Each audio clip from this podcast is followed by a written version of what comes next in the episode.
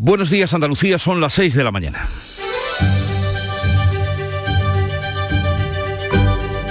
Despierta tu mente, descubre la realidad. En Canal Sur Radio, La mañana de Andalucía con Jesús Vigorra.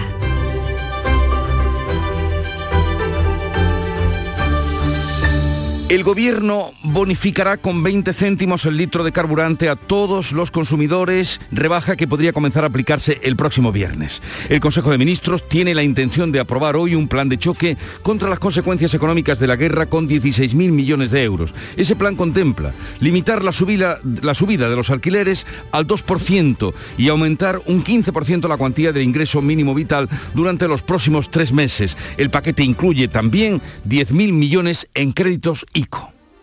Y con respecto a la huelga de la plataforma de defensa del transporte, ¿qué novedades hay? Pues que este movimiento va perdiendo fuelle, va perdiendo apoyos después del acuerdo entre las patronales y el sector del sector y el gobierno. Hay más camiones circulando por las carreteras, aunque el problema persiste y es grave. La Junta calcula que ha costado ya mil millones de euros y puede suponer una pérdida del 2,6 eh, puntos en el Producto Interior Bruto andaluz. Por otra parte, y con referencia al sector pesquero, la Junta anticipará ayudas a los pescadores andaluces para eh, frenar la crisis de los costes de explotación. Hoy lo aprobará posiblemente en Consejo de Gobierno, que tiene previsto además ampliar el decreto de sequía. Y hoy alcanzaremos el día 34 de la guerra. La invasión prosigue de manera desigual. Moscú afirma haber conquistado nuevos territorios en el Donbass, mientras que el presidente ucraniano Zelensky ha informado esta noche que sus fuerzas han expulsado a las tropas rusas de la ciudad de Irpin, al norte de Kiev. En unas horas, las delegaciones de Ucrania y Rusia vuelven a sentarse cara a cara para intentar un acuerdo de paz. La reunión va a ser en Estambul con el presidente turco como anfitrión y a la vez mediador. Hoy es martes y por tanto toca conocer los datos actualizados de la pandemia. Como saben, martes y viernes son los dos únicos días que se van a publicar en esta nueva fase de control y vigilancia que permite a los contagiados leves o asintomáticos hacer una vida normal, aunque con prudencia. Salud advierte que esta situación podría ser reversible si los datos empeoran. Además, hoy el Consejo de Gobierno de la Junta tiene previsto concretar una serie de recomendaciones para el desarrollo de las procesiones de Semana Santa que están a la vuelta de 10 días. En Canal Sur Radio, la mañana de Andalucía con Jesús Vigorra. Noticias. ¿Qué les vamos a contar con Carmen Rodríguez Garzón? Buenos días, Carmen. ¿Qué tal? Muy buenos días, Jesús. Y comenzando por el tiempo. Hoy los cielos van a seguir nubosos o cubiertos con chubascos que pueden ir acompañados de depósitos de barro y ocasionalmente de alguna tormenta. No se descarta que las precipitaciones puedan ser localmente fuertes y persistentes, sobre todo en el entorno de las sierras béticas. Atención especial también hoy al viento, viento de levante fuerte que sigue soplando en el litoral de Almería, donde sigue activo el aviso naranja por fenómenos costeros ya que se esperan olas de hasta 4 metros. También sopla con fuerza el viento en el área del estrecho, aunque irá disminuyendo la intensidad y cambiará poniente a lo largo de la jornada. Bajan las temperaturas mínimas en la mitad occidental y suben las máximas en Cádiz, en Málaga y en Almería, aunque en descenso en las demás provincias andaluzas. Y ahora vamos con las noticias del día. Habrá bonificaciones de 20 céntimos por litro de combustible para toda la población y no solo para los transportistas. Se limitará la subida de los alquileres a un 2% y se aumentará en un 15% la ayuda del ingreso mínimo vital. Son estas algunas de las medidas que aprobará hoy el Consejo de Ministros y que entrarán en vigor el 1 de abril. Medidas que forman parte del Plan Nacional Anticrisis por la guerra de Ucrania y que avanzaba este lunes el presidente del Gobierno Pedro Sánchez en la rebaja de 20 céntimos en el precio del litro de carburante. El Ejecutivo va a asumir 15 céntimos, los cinco restantes las petroleras. Se aplicará a partir del viernes y hasta el 30 de junio en principio un plan que suma 10.000 millones en créditos ICO para las empresas, también 6.000 millones en ayudas y rebajas de impuestos, a la espera de que se pueda aplicar el tope al precio del gas que debe avalar Bruselas. 600.000 familias más se van a beneficiar del bono eléctrico. Además, el ingreso mínimo vital se incrementa en un 15% y, como contabas, los alquileres no podrán subir más de un 2%. Además, habrá un mecanismo excepcional para que las empresas recurran a los ERTES y no al despido un plan, decía Sánchez, con el que se pretende proteger a los más débiles y preservar en lo posible la recuperación económica tras la pandemia. Para sacarlo adelante necesita el aval del Congreso y por eso llama a la unidad.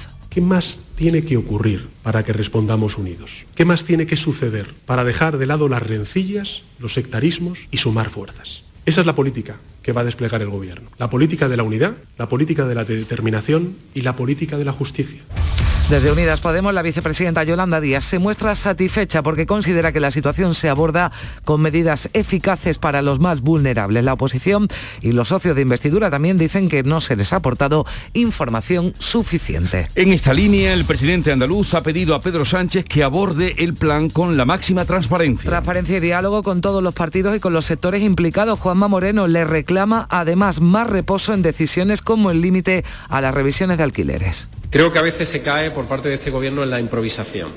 Y la improvisación es de todas las iniciativas que puede hacer un gobierno es la peor.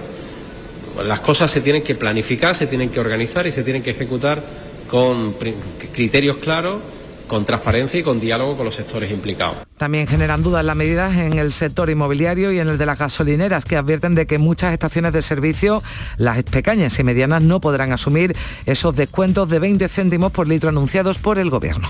Pues a pesar de todo, la plataforma por la defensa del transporte mantiene los paros, que pueden provocar la caída del PIB andaluz en hasta un 2,6%. Así lo advierte la consejera de Empleo, Rocío Blanco, que espera que las medidas que va a aprobar el Gobierno hoy puedan frenar la presentación de ERTES por la huelga del transporte. Calcula que casi medio millar de empresas pueden recurrir a ellos. Vamos a ver si esas medidas consiguen en, alguna forma pues relativizar y ralentizar la, entrada de ERTES que ya nos habían anunciado la semana pasada que podían provocar unas 400 empresas eh, a nivel de Andalucía. La ministra Raquel Sánchez dice que el Real Decreto que se aprueba hoy, el acuerdo alcanzado con las patronales del transporte, recoge todas las reivindicaciones de los huelquistas es que recoge todas esas reivindicaciones y que podamos recuperar la normalidad lo antes posible. Yo creo que es lo que está pidiendo el conjunto de la ciudadanía, el tejido productivo que los transportistas quieren volver a trabajar y hoy la inmensa mayoría de los transportistas están trabajando, valoran positivamente el acuerdo. Dice ATA, la Asociación de Trabajadores Autónomos, que el 95% de camioneros autónomos ya está trabajando. El portavoz de la plataforma, Manuel Hernández, denuncia presiones. Ser realistas y decirle a la gente la realidad. Que ellos no lo entienden, sí lo entienden. Lo que pasa es que no les interesa entenderlo. No les interesa. Ellos quieren cumplir con sus clientes. Ellos quieren seguir en su posición dominante. Y a ellos no les importa que nosotros no podamos comer. También sigue amarrada la flota pesquera a la espera de que se concreten hoy las medidas para paliar la subida del combustible. En el día 34 de la guerra se retoman hoy las negociaciones entre Rusia y Ucrania en Turquía con el presidente Erdogan como mediador. El presidente ucraniano se ha venido a declarar su país neutral y no nuclear a cambio de seguridad. El ministro de Exteriores ruso, Sergei Lavrov, ha expresado un optimismo moderado sobre esas negociaciones. Sobre la mesa, dos puntos prioritarios, el alto al fuego y la distribución de la ayuda humanitaria. Lo que no contempla todavía el Kremlin es un encuentro entre Zelensky y Putin. La ONU ha nombrado un mediador al jefe humanitario de Naciones Unidas, Martin Griffith, que ya ha establecido contacto con las partes. Y la ministra de Defensa, Margarita Robles, ha insistido en el compromiso de España con Ucrania. Un avión del ejército ha realizado este lunes un nuevo envío de material defensivo y traerá a nuestro país a refugiados y niños huérfanos. Hoy saldrá otro avión a Ucrania con una ambulancia y material sanitario. Pone de relieve ese, ese compromiso humanitario de España. Mañana saldrá otro avión A400 para llevar una ambulancia eh, blindada junto con... Y la Junta de Andalucía publicará hoy una guía de recomendaciones de cara a la Semana Santa tras los cambios en el control de la pandemia. Desde este lunes los positivos asintomáticos o leves no están obligados a guardar cuarentena, ya no se hacen pruebas diagnósticas a la población general y se ofrecen los datos de la pandemia solo martes y viernes, pese a todo el consejero de salud pide precaución. Aprobaremos, se llevará eh, un protocolo de recomendaciones de cara no solamente a, Semana Santa, sino también el plan Romero, fiesta, una serie de protocolos para intentar entre todos ser lo más prudentes posible para evitar la diseminación eh, del virus. Eh, de todas formas, eh, esperemos tener una Semana Santa tranquila y una primavera tranquila El presidente de la Junta advierte que las medidas son reversibles. Si hay un aumento de casos, podrían volver las cuarentenas. Los expertos insisten en que la medida ha sido precipitada. En deportes, tras la victoria ante Albania, Islandia se presenta como la segunda prueba para la selección en este un primaveral. Hoy martes el combinado nacional recibe en Riazor a la selección islandesa, un duelo que servirá como antesala a la Liga de Naciones que dará comienzo en el mes de junio. Y en el primer entrenamiento del Sevilla, tras los cuatro días de descanso que ha dado Lopetegui a la plantilla, la principal novedad ha sido que Diego Carlos los y Requir, lesionados desde hace varias semanas, ya han podido iniciar la sesión con el resto de sus compañeros. Y el Betis tiene bastante avanzadas las gestiones con Marroca, con el que cerró un principio de acuerdo en enero. Ahora queda convencer al Bayern de Múnich para obtener un precio adecuado que rondaría, según fuentes próximas al club alemán, los 7 millones de euros. Y vamos ahora con los periódicos, cómo cuentan, cómo reflejan la actualidad de este día. Javier Moreno, buenos días. ¿Qué tal? Buenos días, Jesús. Absoluta unanimidad en el asunto central de las primeras páginas, no así en el enfoque, dice ABC que Sánchez tira de subvenciones y esquiva la rebaja de impuestos. En el mundo, el sujeto de la información es Feijó, que apoyará el plan de Sánchez si baja impuestos.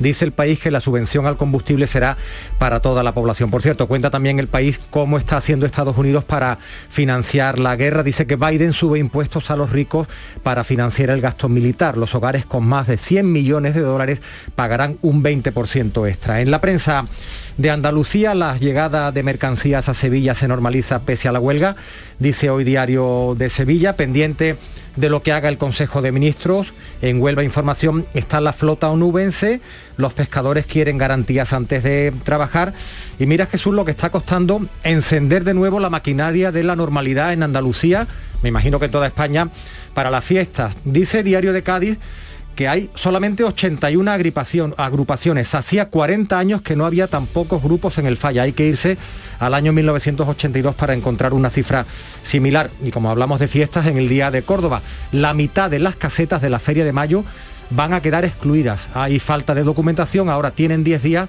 para subsanar los errores. Y en Málaga hoy parece que el metro va a llegar a la feria. El metro toma dirección al centro. Vemos fotografía de portada el presidente de la Junta de Andalucía en una cabina de metro junto a los consejeros Carazo y Bendodo. Moreno asegura que el horizonte de la feria, que se va a celebrar del 13 al 20 de agosto, podría ser viable para el metro pues ojalá y que llegue ese metro tan esperado en Málaga. Y vamos ahora con la agenda informativa del día que ya nos tiene preparada Beatriz Almeida. Buenos días. Buenos días. El Gobierno aprueba el nuevo currículo de educación secundaria obligatoria que recoge todo lo que los alumnos, sin excepción, deben aprender al acabar sus estudios básicos.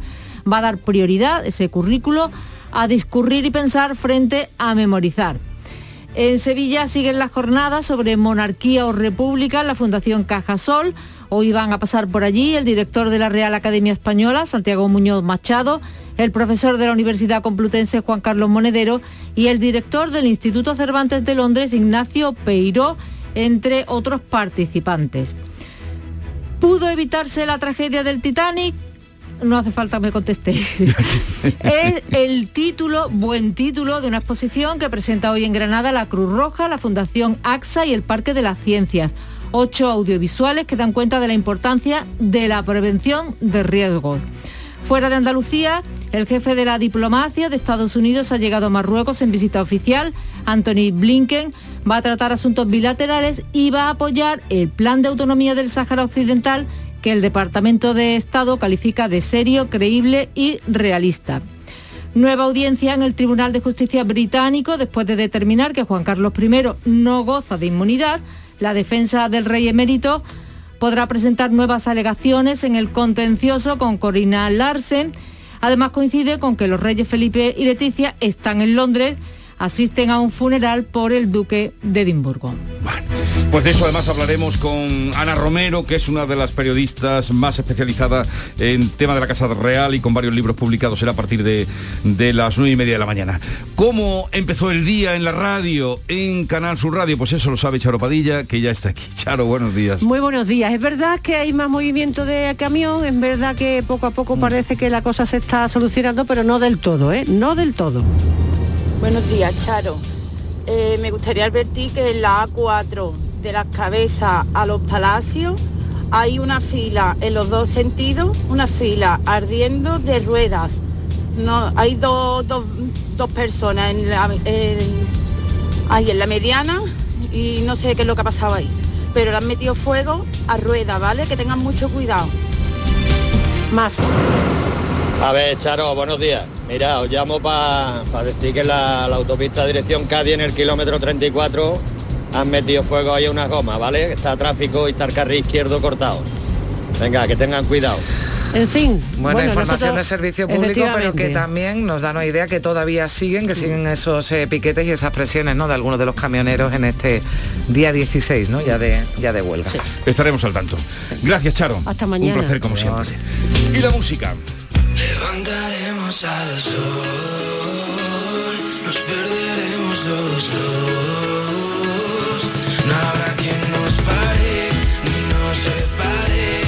Levantaremos al sol, Álvaro de Luna, música que nos llega de Canal Fiesta Radio esta mañana para anunciarles, entre otras cosas, algunos invitados que van a pasar por aquí, muy pegados a la actualidad. Tal es el caso de Jorge de Benito, presidente de la Confederación Española de Estaciones de Servicio, que no saben muy bien a esta hora cómo se va a realizar ese descuento de los 20 céntimos. Claro, porque advierten de que pequeñas y medianas empresas, pequeñas y medianas estaciones de servicio no tienen capacidad financiera para asumirlo. Bueno, a ver cómo lo articula el gobierno, que entiendo que ayer Sánchez se reservó los grandes titulares, pero hoy tendrán que dar explicaciones en el Ejecutivo de cómo se van a articular todas esas medidas porque no son, en fin, son medidas importantes y que, y que requieren explicaciones, mucha concreción.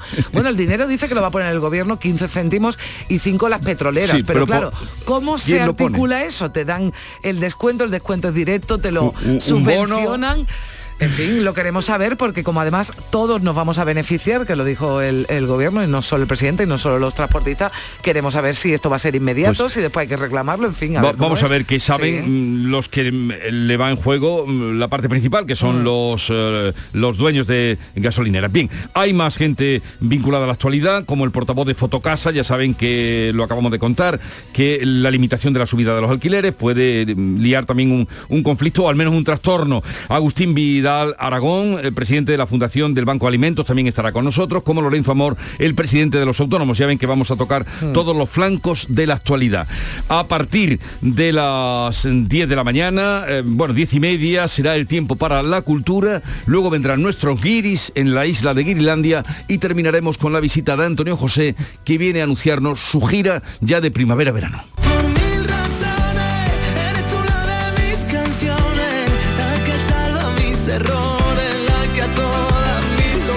Así viene la mañana, así se la vamos a plantear para que se queden con nosotros. Sigue ahora la información. La mañana de Andalucía. Ahora que llega la primavera, no saldrías a pasear con las botas de esquí, ¿verdad? Acuérdate también de ponerle a tu coche el mejor calzado. Ahora en Renault Postventa podrás cambiarle los neumáticos al mejor precio. ¿No te lo crees? Precio mínimo garantizado. Garantizado. Ven y compruébalo en la red Renault de Andalucía. Sofía, ¿sabes que el curso que viene empieza el cole de mayores? ¿Estás contenta? Sí, papi, ya soy grande. Del 1 al 31 de marzo está abierto el plazo de escolarización para el curso 2022-2023 de segundo ciclo de educación infantil, primaria, ESO, bachillerato y educación especial. Seguimos avanzando en el compromiso por una educación de calidad. Por eso puedes confiar en la educación de Andalucía. Infórmate en el portal de la escolarización y en la APP y Escolariza, Junta de Andalucía. La mañana de Andalucía con Carmen Rodríguez Garzón. Canal Sur Radio. Son las 6 y 18 minutos. El Consejo de Ministros, como venimos contándoles, aprueba hoy una rebaja de 20 céntimos en el precio del litro de combustible para todos los ciudadanos. Se, aplicará entre el 1 de abril y el 30 de junio en un principio. El Ejecutivo va a asumir 15 céntimos, las petroleras los cinco restantes. Es quizás la medida de mayor alcance, de mayor impacto del llamado Plan Nacional de Respuesta a la Guerra de Ucrania que avanzaba este lunes Pedro Sánchez. Un plan que suma 10.000 millones en créditos ICO para empresas, 6.000 millones en ayudas y rebajas de impuestos. El sector agroganadero va a recibir más de 600 millones, el pesquero 68, los transportistas tendrán el apoyo ya pactado más una ley para impedir trabajar a pérdidas. Para la industria como gran consumidora de energía habrá 500 millones y a la espera de que se pueda aplicar el tope al precio del gas que debe avalar Bruselas, 600.000 familias más se van a beneficiar del bono eléctrico. El ingreso mínimo vital se incrementa en un 15% y también otra medida de impacto. Los alquileres no podrán subir más de un 2%. Se anuncian además otras medidas para el sector industrial, las exportaciones, la cultura, un plan de ciberseguridad, un plan con el que el presidente pretende proteger, decía, con este Plan Nacional Anticrisis a los más débiles, también preservar en lo posible la recuperación económica tras la pandemia. Necesita el aval del Congreso y llamaba de esta forma Pedro Sánchez a la unidad.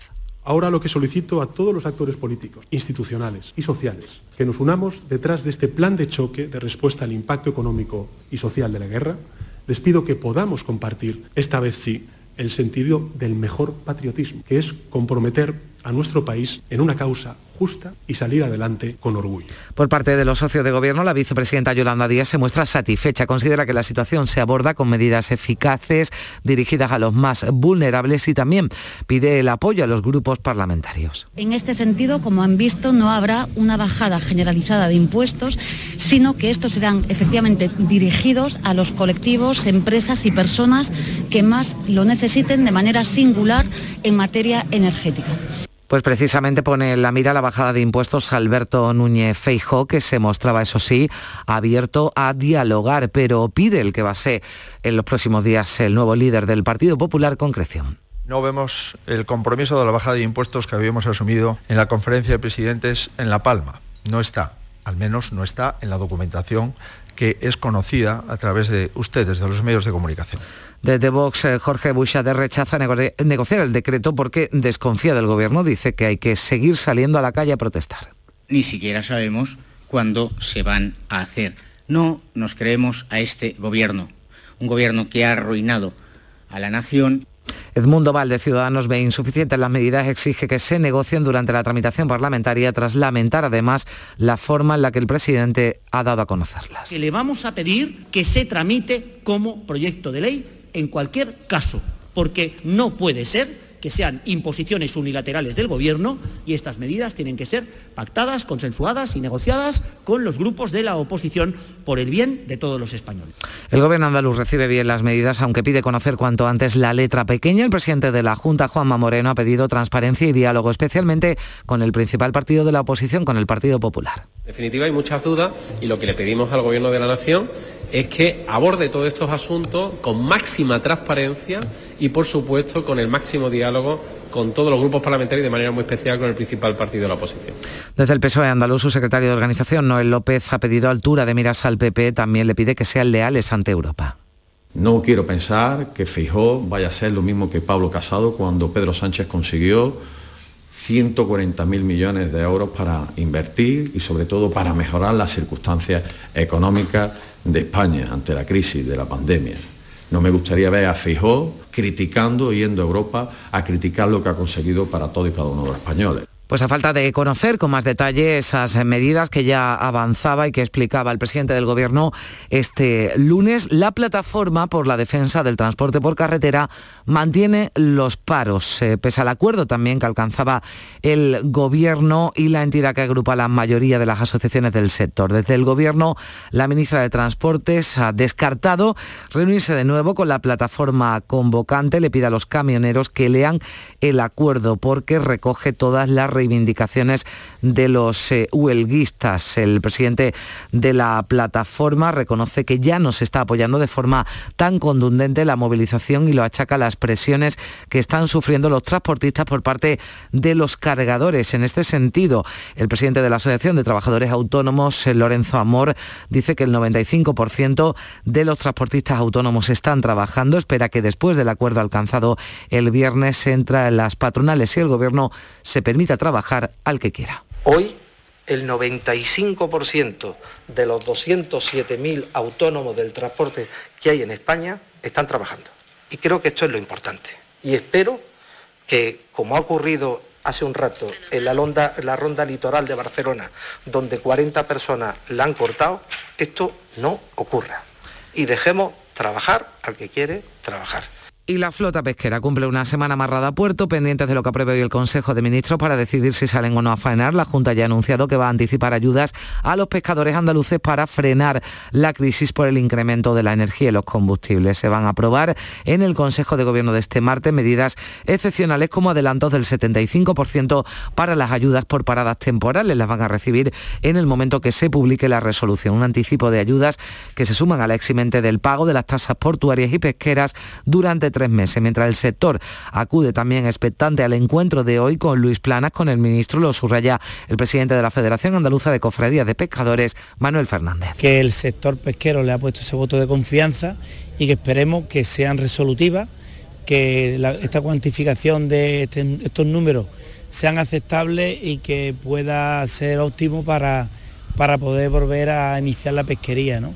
Y el Consejo de Gobierno de la Junta también amplía hoy el decreto de sequía, el mismo que se aprobó el pasado mes de junio. La consejera de Agricultura Carmen Crespo urge al Gobierno central a poner en marcha las obras hidráulicas que le corresponden es también decirle al Estado que a pesar de sus competencias, que son competencias suyas, estamos dispuestos con ese decreto de sequía a hacer los terciarios que permitan tener rápidamente las aguas regeneradas en esa zona y fundamentalmente con las depuradoras más importantes que tenemos en nuestras cuencas. Día 34 de la guerra, la invasión prosigue de manera desigual. Moscú afirma haber conquistado nuevos territorios en el Donbass, mientras que el presidente ucraniano Zelensky ha informado esta noche de que sus fuerzas, de que las fuerzas ucranianas han expulsado a las tropas rusas de la ciudad de Irpin, al norte de la capital de Kiev. Hoy tenemos buenas noticias. Nuestras tropas han recuperado territorio ucraniano. Hemos liberado Irpin. Buen trabajo.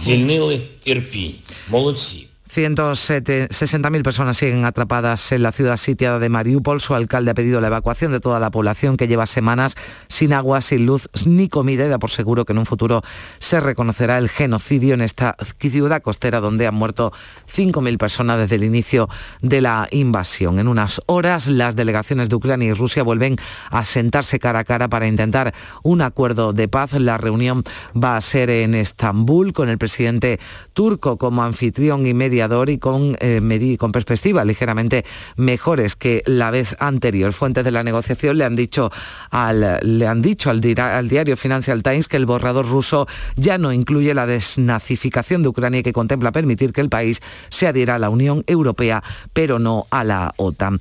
Hoy se reúnen, como decimos, en Estambul esos representantes de Ucrania y Rusia en una nueva ronda negociadora para negociar un alto el fuego o acercar posturas en, en plena guerra. Pablo del Amo, director del portal online sobre política internacional Descifrando la Guerra, decía anoche en el Mirador no se mostraba esperanzado en que acabara habiendo acuerdo en estas conversaciones. Yo diría que las esperanzas son pocas de que se llegue a ningún tipo de acuerdo.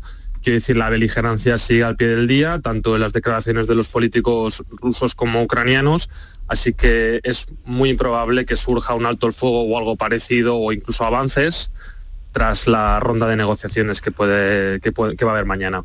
Y el Pleno del Congreso se va a pronunciar hoy sobre el aumento del gasto en defensa hasta un mínimo de 2% del PIB al que se ha comprometido el Gobierno en línea con el acuerdo adoptado por todos los países miembros de la OTAN. La votación, esa iniciativa de Vox que va a defender una modificación legislativa para que se blinde por ley esa inversión. Como consecuencia de la invasión de Ucrania, el presidente del Gobierno ya anunció un aumento de la inversión militar y esto generó una nueva crisis con sus socios de Unidas Podemos. Para la ministra Margarita Robles, invertir en defensa es invertir en paz. Todo el mundo consciente, como he dicho muchas veces, que invertir en defensa es invertir en paz y es invertir en seguridad y es invertir en puestos de trabajo.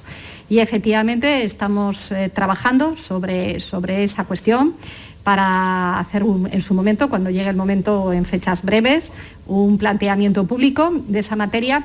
Y en las últimas horas hemos conocido que el magnate ruso Roman Abramovich y dos enviados ucranianos que participaron en las negociaciones con la delegación rusa en Kiev han desarrollado síntomas de envenenamiento. Pese a esos síntomas, sus vidas no corren peligro, todos ellos están evolucionando positivamente. 6 y casi 29 minutos, vamos ya con un avance de la información del deporte. Antonio Camaño, buenos días. Hola, ¿qué tal? Muy buenos días. En el primer entrenamiento del Sevilla, después de cuatro días de descanso que dio su entrenador Lopetegui a la plantilla, la principal novedad ha sido que Diego Carlos y Rekic, lesionados de desde hace varias semanas han podido iniciar la sesión con el resto de sus compañeros. Buenas noticias para el técnico vasco que preparan el partido del próximo fin de semana ante el Barcelona. El Cádiz presentó en el día de ayer su ciudad tecnológica del deporte. El Club Amarillo presentó lo que se denomina Sportech City, un proyecto para dotar al conjunto cadista de unas estructuras modernas y potentes. Su presidente Manolo Vizcaíno lo tiene claro. La inversión es en estructura, no va a afectar al primer equipo. No nos vamos a gastar un euro de los futbolistas en esto. No vamos a supeditar el crecimiento deportivo a esto. Es más, cuando esto tire para adelante, tendremos el cajón lleno de billetes para traer los mejores jugadores y convertirnos en un club de la categoría que se merece la ciudad de Cádiz. Y por otra parte, el Betis tiene bastante avanzadas las negociaciones con Marroca, el jugador del Bayern de Múnich cerró un principio de acuerdo con el conjunto verde y blanco en el mes de enero. Ahora quedaría convencer al Bayern para obtener un precio adecuado. 7 millones de euros es lo máximo que puede pagar el Betis. Andalucía son las seis y media de la mañana. La mañana de Andalucía con Jesús Vigorra. Y a esta hora con Carmen Rodríguez Garzón repasamos en titulares lo más destacado de la actualidad.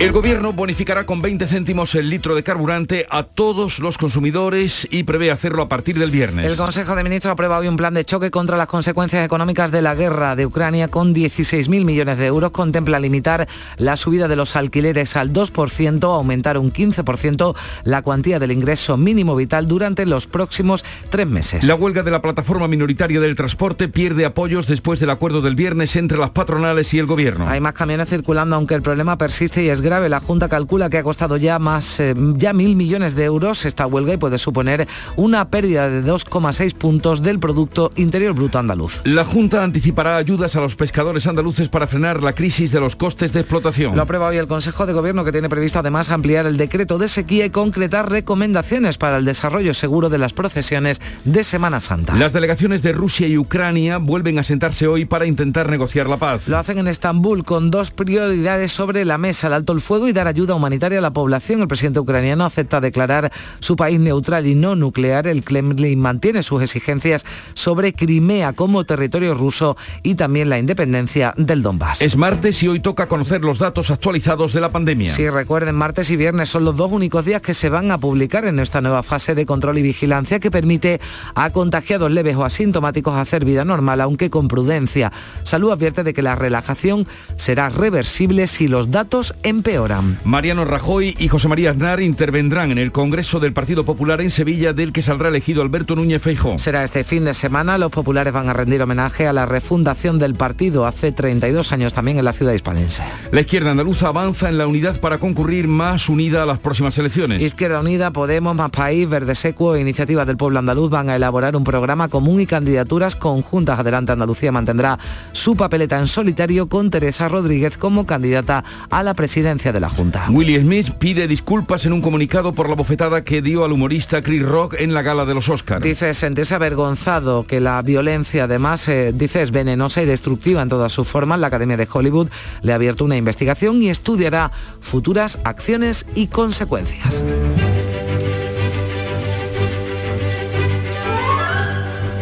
Hoy el santoral recuerda a San Jonás mártir, eh, murió por defender en el año 327 en Persia eh, su fe y la ayuda a las víctimas que estaban en prisión.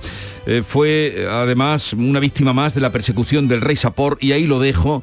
Ahorro el final en los años ya el con un martirilogio de San Jonás. Te ahorro, Carmen, a ti y a todos los oyentes. Pues Quien quiera que lo busque porque fue terrible. Y tal día como hoy, estamos a 29 de marzo, 1830, Fernando VII, eh, sin heredero varón, promulga la pragmática sanción que anula la llamada ley sálica que hubiera impedido que reinara su hija Isabel, Hmm. Isabel II. Así es que tal día como hoy se anuló precisamente esa, mm, bueno, se promulgó la pragmática sanción y se anula la ley Y todavía estamos a vueltas con eso. Con eso estamos. Todavía estamos No, a vuelta. No, ya. eh, Bueno, ya es que no hay Leonor, discusión, es que no hay discusión porque no hay no hay varón, eh, Jesús, pero en fin, si no, pues eh, habría abierto todavía el, el debate. O sea que. Y tal día como hoy, hace 30 años, 1992, fue un golpe policial a la cúpula de ETA en la localidad vasco-francesa de Vidar, que recordarás, eh, en el año 92 y los previos del 92 hubo más vigilancia, más persecución en vistas a los acontecimientos que había en nuestro país. La cita del día. La prueba más convincente de haber nacido con grandes cualidades es la de haber nacido sin envidia. Esto lo escribía Rochefoucauld, ya saben, el duque de Rochefoucauld, que fue escritor, aristócrata, político, militar, poeta, filósofo y sobre todo pasó la historia por sus máximas. Una de ellas es esta. La prueba más convincente de haber nacido con grandes cualidades es la de haber nacido sin envidia. Y hoy es el Día Mundial, por eso suena de fondo. Ah, vale, Día Mundial. diciendo qué es esto que está sonando. Día Mundial del Piano. Ah, bien. No hay día que no tenga su sobrenombre. Bueno, este me gusta, ¿eh? Algunos que tampoco les veo yo mucha. dice Víctor que yo soy muy muy de piano, de piano. Ah, pues. piano, piano siempre, Víctor. Pues así con el piano vamos a la segunda entrega de la prensa, resumen de prensa que ha preparado Javier Moreno. Adelante Javier, te escuchamos. Vamos con el plan de, choque. Jesús Carmen dice Diario ABC, Sánchez tira de subvenciones y esquiva la rebaja de impuestos. En el mundo, Feijó apoyará el plan de Sánchez si baja impuestos. El gobierno, ya lo hemos contado, destinará 16.000 millones para reducir el impacto de la guerra y bonifica con 20 céntimos el litro de gasolina. Por cierto, la foto de portada del diario El Mundo es para Alexander, un veterano del ejército de Ucrania en la guerra del Donbass, está besando una granada, lo ha entrevistado el mundo, dice, esta granada la reservo para Putin y para Lukashenko, el presidente de Bielorrusia. Bielorrusia. En diario El País, la subvención al combustible será para toda la población y cuenta que Biden, el presidente norteamericano, sube impuestos a los ricos para financiar el gasto militar. La cifra de lo que se gastan los norteamericanos en defensa no es nada desdeñable, la quiere elevar hasta los 813 mil millones de dólares y el déficit deberá bajar del 4,5% del PIB. Por cierto, también portada fotografía en el diario El País para la bofetada de Bill Smith, dinamita los Oscars de Coda. Todavía sigue coleando esa, esa bofetada. Vamos con la prensa de, de Andalucía en diario de Sevilla. La llegada de mercancías a Sevilla se normaliza pese a la huelga. Vemos en la fotografía un camión que llega a Merca Sevilla en la madrugada de ayer. En Huelva Información, la flota onubense pendiente del Consejo de Ministros que se celebra hoy. En Diario de Cádiz, un proyecto ambicioso con un interrogante. El Cádiz prevé invertir 100 millones en el suelo de Delphi por el que pugna puertos del Estado.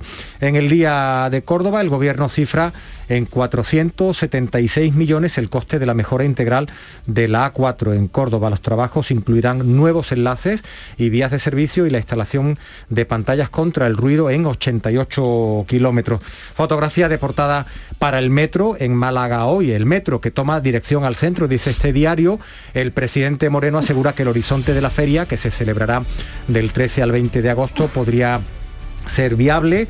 Vamos con más diarios, con Ideal de Jaén. Resuenan los versos de Miguel Hernández, el 80 aniversario de la muerte del poeta se recuerda con lecturas de su obra en los municipios de la provincia y con la interpretación del himno aceituneros. Por cierto, también en Ideal de Jaén, empresarios demandan mejor trato y compromiso con, con la provincia. Ya por último, un apunte chiquitito, pero que no pase desapercibido. En Ideal de Almería, la calima regresa a Almería una vez más. El polvo en suspensión se mantendrá en la atmósfera hasta esta próxima madrugada. Recuerda, ideal de Almería. O sea, sigue la calima. Así es. No laven los coches, sobre todo los de aquella zona. No, laven los coches otra vez.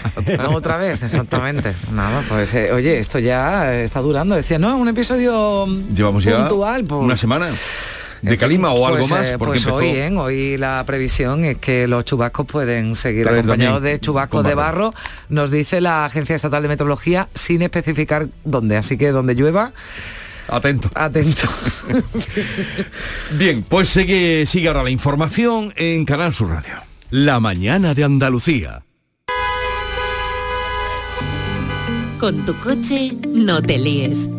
Conmigo te mueves seguro, eres puntual, ahorras, llegas donde quieras y contaminas menos. Transporte público de Andalucía, seguro, económico y sostenible. Junta de Andalucía. En Vitaldent, este mes, 15% de descuento en tu tratamiento dental. Porque sabemos que tu sonrisa no tiene precio. ¿Cuál? ¿Mi sonrisa? ¿Será la mía? Oye, ¿y la mía? Claro, la vuestra y la de todos. Hacer sonreír a los demás no cuesta tanto. Pide cita en el 900-101-001 y ven a Vitaldent. Cada noche, de lunes a jueves, tienes una cita a la que no puedes faltar. Conmigo, en Canal Sur Radio, en el programa del Yuyu, porque siempre hay que ver el lado amable de la vida. Y de eso, ya sabes, que sé un rato. El programa del Yuyu. Te espero de lunes a jueves a las 10 de la noche. Quédate en Canal Sur Radio, la radio de Andalucía. La mañana de Andalucía con Carmen Rodríguez Garzón. Canal Sur Radio. 6 y 39 minutos de la mañana, los contagiados de COVID con síntomas leves o asintomáticos no van a guardar cuarentena, incluso pueden acudir a- al trabajo extremando las medidas de protección. Ya sabe, son nuevas medidas que entraban en vigor en el día de ayer. Tampoco se va a informar cada día sobre los datos de contagiados, de funciones y hospitalizados. Se reduce a dos veces por semana. Hoy martes sí se van a dar a conocer aquí en Andalucía y también por parte del Ministerio de Sanidad. Pues bien, ante el fin de los aislamientos, lo que se pide a los positivos, eso sí, es que limiten los contactos, sobre todo con personas vulnerables y que mantengan también las medidas anti-COVID, principalmente usando la mascarilla. Solo se harán pruebas de diagnóstico a las personas vulnerables y mayores de 60 años. Estarán obligados a cuarentena de cinco días los casos graves que no presenten sintomatología en las últimas 24 horas. Además, el consejero de Salud, Jesús Aguirre, dice que van a continuar los cribados hospitalarios. También el presidente de la Junta se refería a este asunto, considera razonable el cambio de fase en las medidas contra el COVID, dice que es una nueva etapa que alivia restricciones, pero sobre, todo advierte de que van a ser reversibles. Si vuelve a subir los contagios, también volverán las cuarentenas. De momento, dice el presidente, las cifras de positivos y de vacunados permiten dar un paso más hacia la normalidad y cambiar de etapa. Si dentro de un mes o de dos meses eh, hubiera una incidencia, bien porque viniese una nueva cepa, mm, Dios no lo quiera, o bien porque fruto de las actividades que vamos a tener en primavera hubiera otro, hubiera un brote de contagio muy importante, bueno, pues estas decisiones, como digo, son reversibles. Que las personas asintomáticas o que presenten síntomas leves no tengan que hacer cuarentena es un paso más a lo que se ha llamado gripalización del coronavirus, como explica el presidente del Consejo Andaluz de Colegios de Médicos, Antonio Aguado. Si eh, los que son eh, prácticamente asintomáticos, pues no tienen que guardar nada más que una medida de prudencia eh, en cuanto a llevar la mascarilla, sí podemos decir que es difícil que se valoren las mismas por parte del paciente. Andalucía ha recibido ya las primeras 2.000 dosis del medicamento contra el COVID con el que se pretende evitar los casos más graves de la enfermedad. El Paxlovid se va a suministrar a los pacientes con síntomas leves que puedan evolucionar a riesgo grave. Consta de tres pastillas, se debe administrar dentro de los cinco días posteriores al inicio de los síntomas. Ha mostrado una eficacia del 89% en la reducción del riesgo relativo de hospitalización o muerte en los pacientes leves con un riesgo elevado de progresión a grave. La y prescripción se va a realizar por el médico que efectúe el diagnóstico. El objetivo fundamental, frenar hospitalizaciones y fallecimientos, dice el consejero Jesús Aguirre. Queremos que a través de estas propias oficinas de farmacia se dispense el medicamento una vez prescrito y por el médico y ratificado por el farmacéutico. Y con eso lo que intentamos es hacer los tratamientos, sobre todo en, aquella- en aquellos pacientes con una evolución clínica más mm, eh, fuerte, intentar tratarlos para evitar posible ingreso hospitalario. Y ya saben que está abierto el proceso desde ayer para que los trabajadores del SAS, del Servicio Andaluz de Salud en Sevilla, puedan proponer hasta el viernes un nombre para el antiguo hospital militar reabierto después de 17 años de abandono. En una segunda fase se va a elegir el nuevo nombre entre los más votados. Eso será antes de que concluya la rehabilitación completa del hospital que lleva algo más de un año funcionando como centro de emergencias COVID y en este tiempo ha atendido a más de 4.000 pacientes de Sevilla y también de Cádiz. La Junta ha destinado 39 millones de euros para la segunda fase de las obras del hospital. Según la delegada provincial de salud, Regina Serrano, a principios de julio este centro formará parte del sistema sanitario público como un nuevo hospital general, el tercero en la capital sevillana. Y estamos rehabilitando la zona quirúrgica, ya la idea de la consejería es que eh, final de junio, principio de julio, tengamos todo el hospital ya funcionando como un nuevo hospital completo, con el nuevo nombre que hayan decidido. Y nos quedamos en Sevilla, donde esta semana va a culminar el fin de semana el proceso de relevo en la dirección del Partido Popular en ese congreso que va a acoger el Palacio de Ferias y Congresos de la capital hispalense el viernes y el sábado. Núñez Feijó tomará oficialmente la rienda, cerrando unas semanas turbulentas de guerra entre la presidenta de Madrid, Isabel Díaz Ayuso, la dirección de Génova, que terminaba, ya saben, con la dimisión de Pablo Casado. Todo apunta a que saldrá un partido más descentralizado con una cúpula que tendrá una persona de la estrecha confianza del andaluz Juanma Moreno, uno de los protagonistas de la pacificación del PP. El presidente del comité organizador, Esteban González Pons, asegura que va a haber muchas fotos en ese encuentro, fotos destacadas que van a simbolizar la unidad en la pluralidad. La primera de ellas, la de Feijó, con los presidentes regionales y con el Partido Popular Europeo vamos a ver una foto de los presidentes de gobierno autonómico del Partido Popular. Vamos a ver al presidente Feijó con los dos presidentes de gobierno del Partido Popular. Y también tendremos una foto del presidente Casado con el presidente Feijó, dando continuidad a la historia del Partido Popular. Vamos a tener muchas fotos y todas ellas representan una sola cosa, unidad y pluralidad.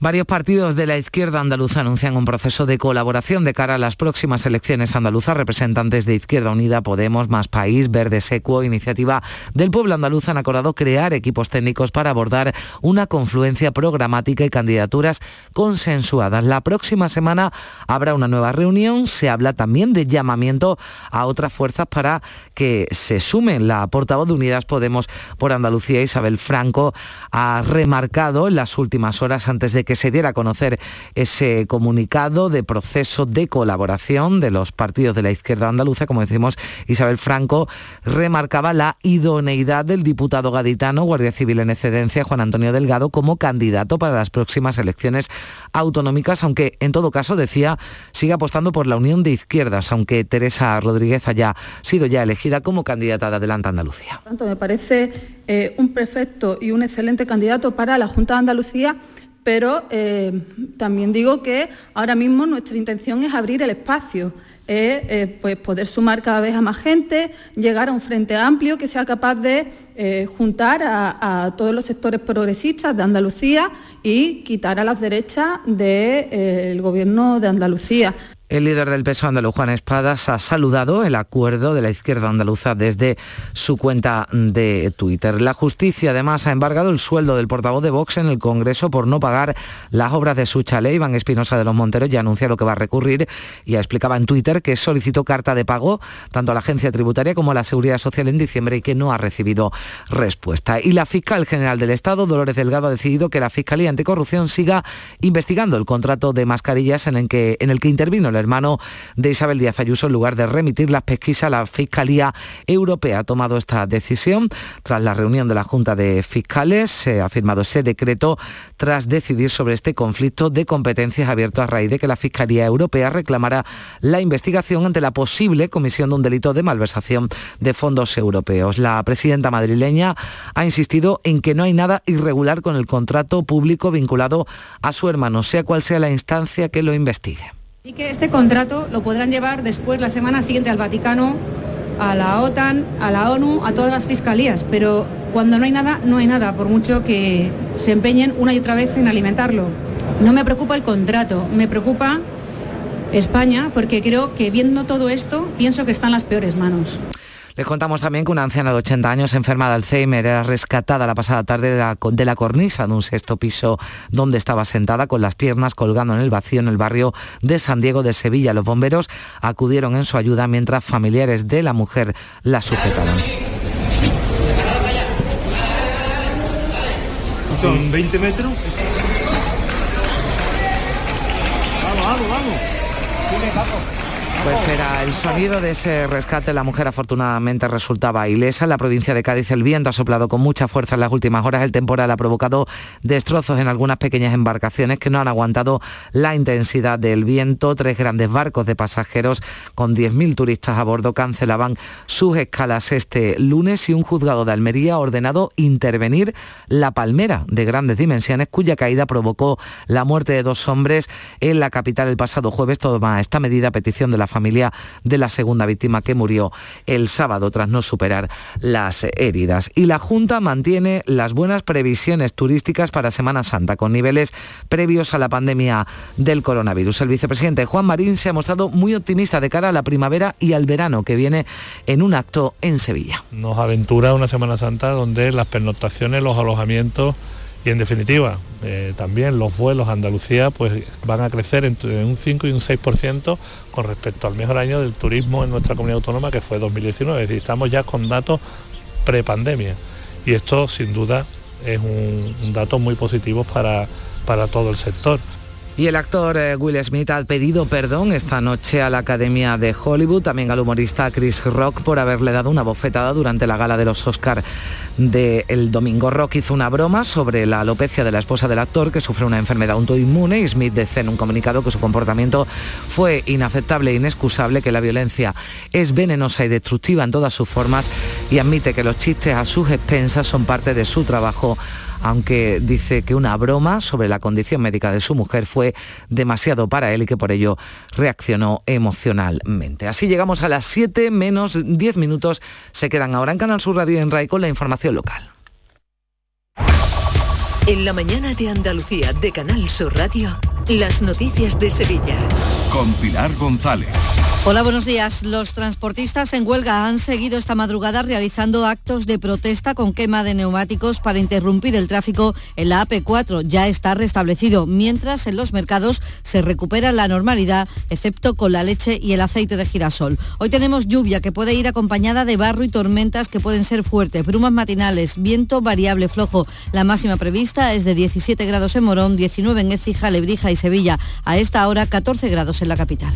A ver cuántas preguntas aciertas. Día Mundial del Agua. 22 de marzo. Día Mundial de la Tierra. 22 de abril. Terminación del año en el que estamos. 2022. Formas de salvar el planeta. 22. Eh, Aún estás a tiempo. Acuariosevilla.es Porque realizar una obra eficaz y eficiente en Sevilla es posible. Revesan. Contamos y trabajamos con arquitectos, administradores de fincas y para particulares, llevando a cabo sus proyectos con la calidad y seriedad que nos caracteriza. Contáctenos en revesan.es. Revesan, transformando Sevilla. En Canal Sur Radio, las noticias de Sevilla. Los transportistas que siguen en huelga han seguido esta madrugada con sus acciones de protesta hasta el punto de que han cortado con neumáticos el carril izquierdo de la AP4 en sentido Cádiz.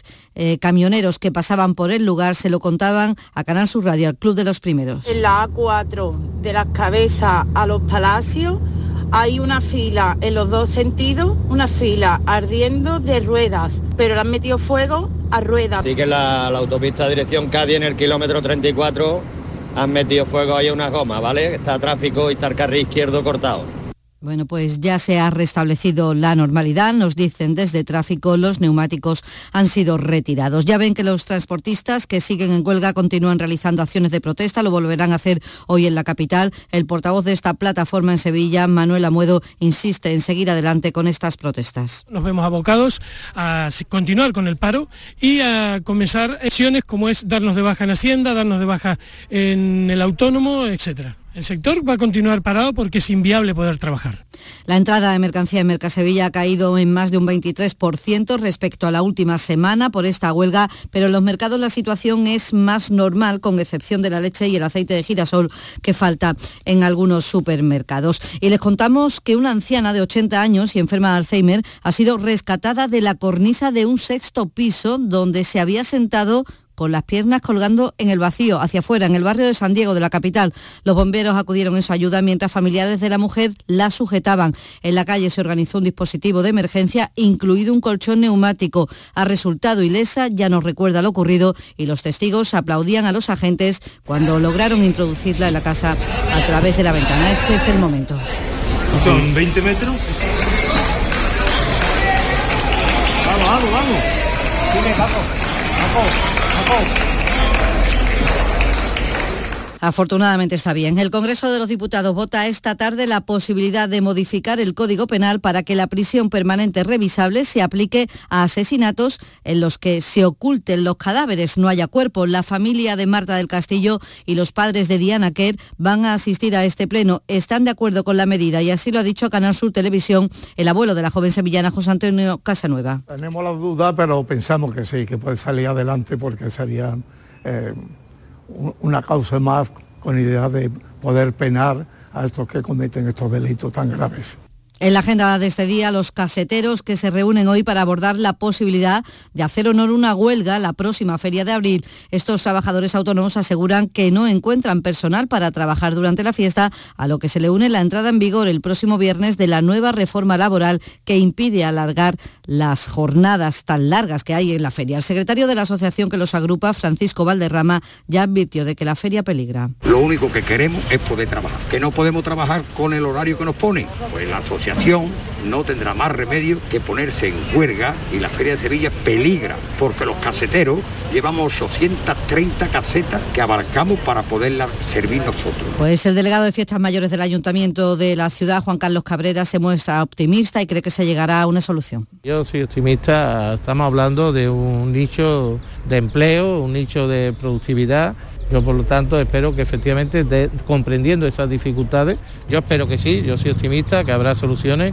y que llegaremos a tener todas las casetas con los caseteros, con los profesionales de la hostelería. Y más asuntos, la Gerencia de Urbanismo del Ayuntamiento de Sevilla tiene previsto aprobar hoy licencias para 386 nuevos pisos, la mayoría de ellos en Sevilla Este y en Hacienda El Rosario. Además, Urbanismo aprueba la redacción del proyecto de la segunda fase de obras para transformar la antigua iglesia del convento de San Laureano en un espacio para múltiples actividades en el centro de la ciudad. El proyecto completo incluye la parte edificable de la parcela que queda justo delante de la antigua iglesia. Se construirá un nuevo edificio para oficinas y almacenes que integrará en lo posible los restos de la muralla histórica que discurre por la calle Coles. 6 de la mañana y 56 minutos. El Mediterráneo y el Atlántico son testigos de una encrucijada de culturas, costumbres y gentes. Gastronomía, naturaleza y patrimonio emocionan en Ceuta, una ciudad con personalidad única. Descúbrelo desde 69 euros en tu agencia de viajes de confianza. Servicios turísticos de Ceuta. Ceuta, donde se unen las emociones. Este jueves te esperamos en el Auditorio Nissan Cartuja de Sevilla a las 8 de la tarde para disfrutar del show del comandante Lara, en vivo y en directo. Nuestra invitada será la cantante Laura Gallego. Si quieres asistir, recoge tu invitación en el propio auditorio, en la calle Albert Einstein sin número, en la isla de la Cartuja, de 9 de la mañana a 2 y media de la tarde y de 4 a 6. Y recuerda, las localidades están numeradas y solo se entregan dos por persona. Date prisa, aligérate, que son gratuitos Disfruta en directo del show del comandante Lara, con la colaboración del auditorio Nissan Cartuja. Las noticias de Sevilla. Canal Sur Radio. La Guardia Civil y la Agencia Tributaria han desarticulado una organización dedicada al fraude del IVA y al blanqueo de dinero exportando bebidas alcohólicas procedentes de Holanda y Portugal. Nueve detenidos y el cabecilla está en prisión. Se ocultaban detrás de un entramado de sociedades pantalla administrada por personas sin recursos. Blanqueaban el dinero comprando viviendas y coches. Hay registros en Dos Hermanas y en Alcalá de Guadaira. El fraude asciende a 5 millones de euros en cuatro años. Además, la policía ha desarticulado un punto de venta de cocaína, heroína y hachís al lado de un parque infantil en Bellavista, en la capital. Hay cuatro detenidos de un clan familiar. Vendían también Tusibi, que es una cocaína rosa o droga de alta sociedad, así se le conoce porque es más cara. El cabecilla de la red está en prisión tras haber sido detenido infraganti con abundante material, como detalla la portavoz policial Sara Talabán siendo intervenidos en los registros más de 5.000 euros en efectivo, fraccionados en billetes de pequeño valor, cocaína en dosis dispuesta para su venta, heroína, aproximadamente medio kilo de cocaína, tusibi, un kilo y medio de hachís, cogollos de marihuana, MDMA, ketamina, cafeína y fenacetina. Y el Ayuntamiento de Sevilla ha adquirido 10 nuevas motos para trabajar en los barrios para la policía local. Son más pequeñas, ligeras, puede circular por el casco antiguo y además gana en seguridad, como indica Pilar Pérez, responsable de la empresa encargada de la adaptación profesional de las motos. Lo que sí marca la tendencia, como siempre, y Sevilla siempre va marcando, es la seguridad pasiva, que es la rotulación reflectante de nivel 2, tanto en la moto como en los cascos. Entonces siempre la rotulación es la seguridad pasiva, que es lo que más se le tiene que ver a un motorista. La audiencia de Sevilla ha juzgado hoy a tres hombres acusados de robar en diferentes establecimientos públicos de la capital, como en una tienda de la calle Sierpes o en un bar de Mateos Gago. Y también juicio a un hombre al que la Fiscalía reclama nueve años de cárcel por dejar tuerto a otro tras darle un puñetazo cuando trabajaba como vigilante en una discoteca de las cabezas de San Juan. Y les contamos que la Junta invierte 39 millones de euros en la segunda fase de las obras del Hospital Militar. El proyecto se completa con una planta de cirugía de corta estancia, una unidad de Salud Mental de Agudos de Referencia, en la que se habilitará un área independiente para adolescentes. Se está trabajando en ello, se pretende abrir ya en el mes de julio. Ya saben que se está eligiendo ahora nombre para este nuevo Hospital General que tendrá Sevilla Capital. Vamos con el deporte, Antonio Camaño. Hola, ¿qué tal? Muy buenas. En el primer entrenamiento del Sevilla, después de cuatro días de descanso que dio el preparador del conjunto sevillista a la plantilla, la principal novedad ha sido que Diego Carlos y Requis, el lesionado desde hace varias semanas, han podido iniciar la sesión con el resto de sus compañeros. Buenas noticias para Lopetegui antes del partido el próximo fin de semana ante el Fútbol Club Barcelona. Por otra parte, el Betis tiene bastante avanzadas las negociaciones con Mar Roca, con el que cerró un principio de acuerdo en el mes de enero. Ahora quedaría convencer al Bayern de Muni para obtener un precio adecuado que rondaría, según fuentes próximas a la directiva del club alemán, los 7 millones de euros. 13 grados en Burguillos, 12 en Coripe, 13 en Marchena, 14 grados ahora en Sevilla.